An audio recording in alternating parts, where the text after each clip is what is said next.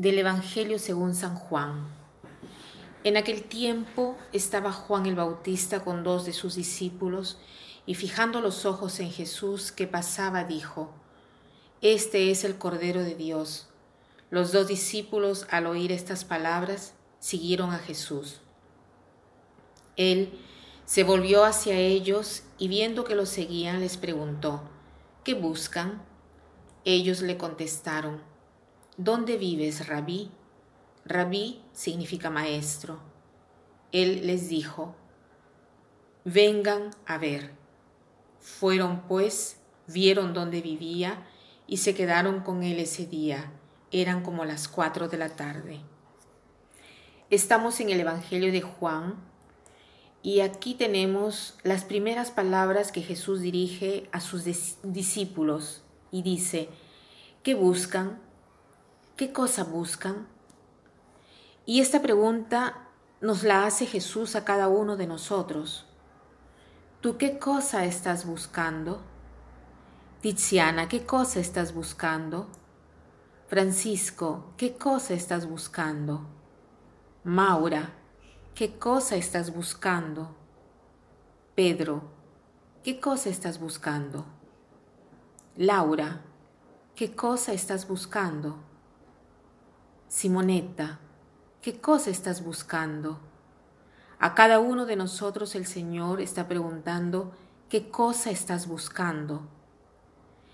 Y la respuesta de los discípulos es otra pregunta. ¿Y cuál es esta pregunta? Dice, Rabí, ¿dónde vives? Cada uno de nosotros está buscando una casa, está buscando una familia, está buscando el amor, todos queremos compartir con alguien nuestra vida. La aspiración más grande del hombre es la de amar, de no estar solo, de compartir, de estar junto a alguien, de vivir en una casa.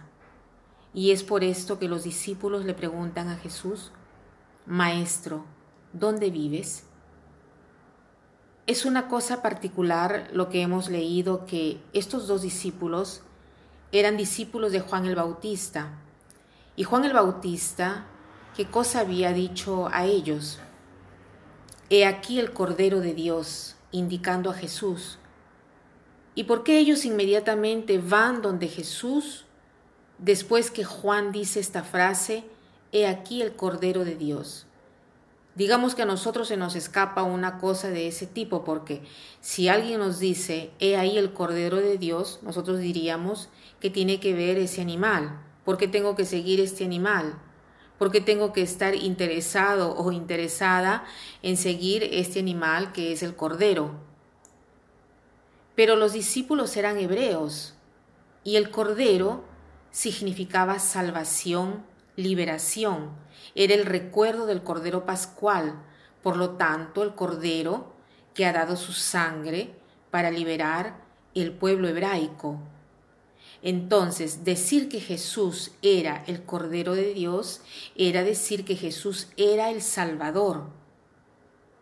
Por eso apenas escuchan a Juan el Bautista decir, He ahí el Cordero de Dios, refiriéndose a Jesús, dejan todo y lo siguen. Y Jesús, que les pregunta qué cosa buscan, y ellos que responden, ¿dónde vives? ¿Qué cosa responde Jesús? No es que les da la dirección, no es que les dice en la avenida tal, no. Les dice, vengan a ver. Y continúa, fueron pues, vieron dónde vivía y se quedaron con él ese día eran como las cuatro de la tarde. Los encuentros decisivos, los encuentros importantes, los encuentros que dejan huella en nuestra vida, nosotros lo recordamos nítidamente.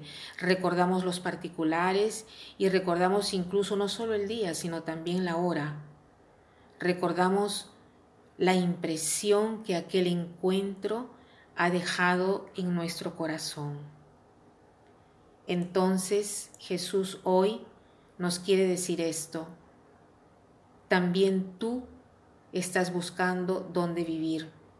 Estás buscando el amor, estás buscando una familia, estás buscando una adhesión. Tú puedes encontrar todo esto en la medida en que tú te pones en juego, en la medida en que tú sigues al Maestro, en la medida en que tú sigues las huellas de Jesús. ¿Y qué cosa ha hecho Jesús? Ha dado la vida. Más tú das, más recibes. Si tú quieres dar amor, tú recibirás amor. Entonces, aquí me viene a la mente la frase de San Juan de la Cruz que dice, donde no hay amor, pon el amor y encontrarás amor. Donde no hay amor, pon el amor y encontrarás amor. Que pasen un buen día.